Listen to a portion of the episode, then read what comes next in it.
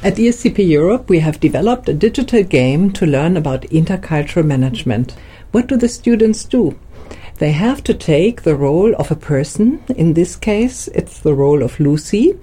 And they have to take their decisions on their journey within a company. They have an international assignment to Russia, to China. They experience intercultural differences on various levels and they have to take the right decisions. Why is it important to have a serious game? Well, firstly, sometimes we hear that PowerPoints are a bit boring for students.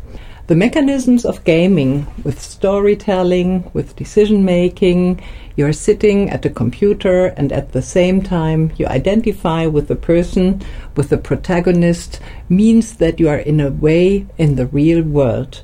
We tried to create a real world for the persons who play the game, so they have to interact in order to make progress.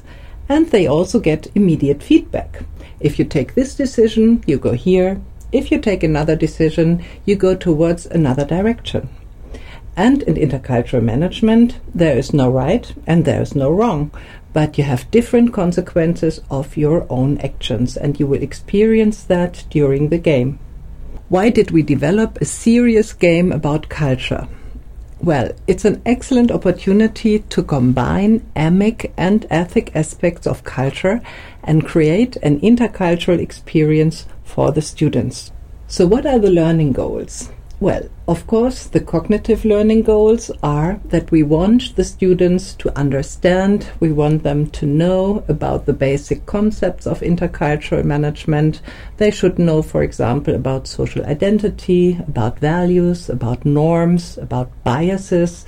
And in addition to that, we also want them to analyze situations. What is happening here?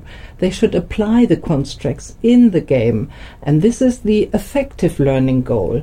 And this is, of course, about creating curiosity and the motivation to engage in this very diverse setup. Individuals in the working place and beyond. By playing the game, the students learn how to appreciate diversity and diversity policies. And this is not only true for their working lives, but also for the society as a whole.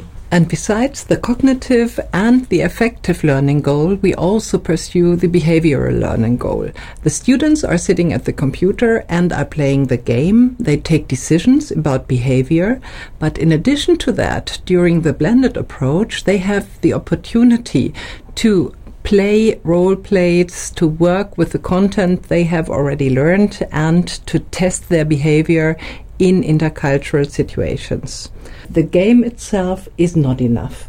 I think it needs to be integrated in a blended approach. Otherwise, I think the students don't see and emphasize the most important points.